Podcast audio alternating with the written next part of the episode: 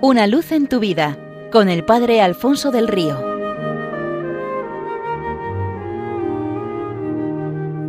Un cordial saludo para todos los oyentes de Radio María desde el Seminario Diocesano de Getafe. Del santo rey Venceslao, rey de Bohemia en la Edad Media, cuentan que un año, el día después de Navidad, miraba a través de una de las ventanas de su castillo. En la estancia donde se encontraba ardía un buen fuego, había celebrado ese día un gran banquete con sus cortesanos y se sentía inundado de la alegría de la Navidad. En esto el rey observó que algo se movía en los campos nevados cercanos al castillo. ¿Sería algún animal salvaje o algún animal doméstico que se habría extraviado?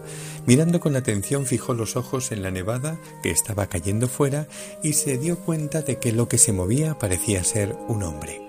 Venceslao llamó a uno de sus criados más jóvenes y le preguntó para asegurarse ¿Ves aquello que se mueve allá a lo lejos en medio de la nevada?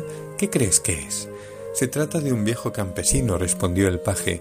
Me parece que es el anciano Vladimiro, que habrá salido a buscar un poco de leña para calentar su chapola. El rey siguió mirando al hombre, se dio cuenta de las pésimas condiciones de aquella tarde, hacía un día de perros de los peores que habían vivido en todo aquel invierno, y al mismo tiempo caía en la cuenta de todas las comodidades de las que él y la corte estaban rodeados en el castillo y preguntó ¿Sabes dónde vive? Bastante lejos de aquí, Majestad, casi al pie de las montañas. ¿Por qué me lo preguntáis? Porque ahora mismo iremos los dos a echarle una mano, respondió el rey dando una palmada en el hombro al criado. Prepara una buena cesta de comida abundante y de lo mejor no te olvides del vino, y mientras yo buscaré un buen haz de leña seca dijo el rey a su siervo, y date prisa, se lo vamos a llevar ahora mismo a su casa. Pero, Majestad, hace una noche de perros. Además, vuestros huéspedes, el baile de gala que tenéis programado para agasajarles esta noche, objetó el muchacho. ¿Cómo podría estar yo de fiesta? dijo el rey, mientras aquel pobre hombre no puede ni siquiera calentar su cabaña. El rey habló con tal determinación que el criado no se atrevió a contradecirlo. Comida abundante, vino del mejor y leña seca y rápido, ordenó contundentemente. Rey y criado se internaron en la oscuridad de la noche y en el frío de la ventisca. La nieve les llegaba hasta las rodillas haciendo muy difícil el caminar. Ambos, uno junto al otro, con los brazos cargados de regalos para el campesino, avanzaban penosamente en dirección a su cabaña, bastante lejana todavía de donde se encontraban. Había pasado poco tiempo cuando el criado ya no podía con su alma, empezando a quedarse rezagado y a parar mm, frecuentemente para reponer fuerzas, aterido de frío y con una gran tirita el bondadoso rey se detuvo un momento y se puso a pensar. Quería ayudar de todo corazón al viejo y pobre campesino, pero no quería arriesgar por ello la vida de su joven criado. ¿Qué hacer? Mandarlo de vuelta al castillo en aquellas condiciones era tan temerario como obligarle a seguir hasta la cabaña del campesino. De repente tuvo una inspiración. Le dijo Ponte detrás de mí. Pisa en las huellas que yo voy dejando en la nieve por delante de ti y veremos si la cosa funciona. Y así hicieron.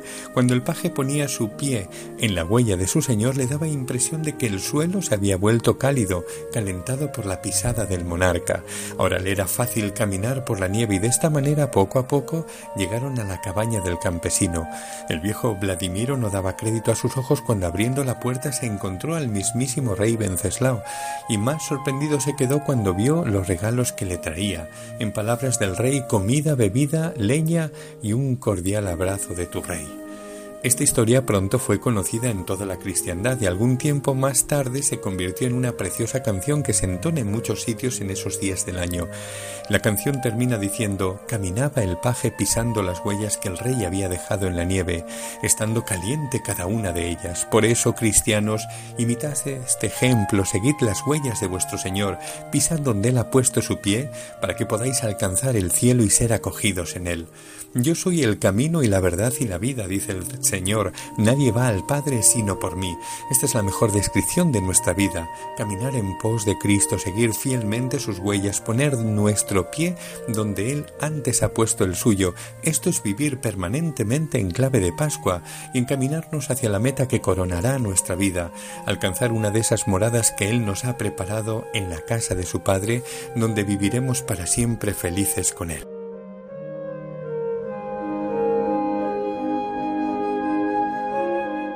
Una luz en tu vida con el Padre Alfonso del Río.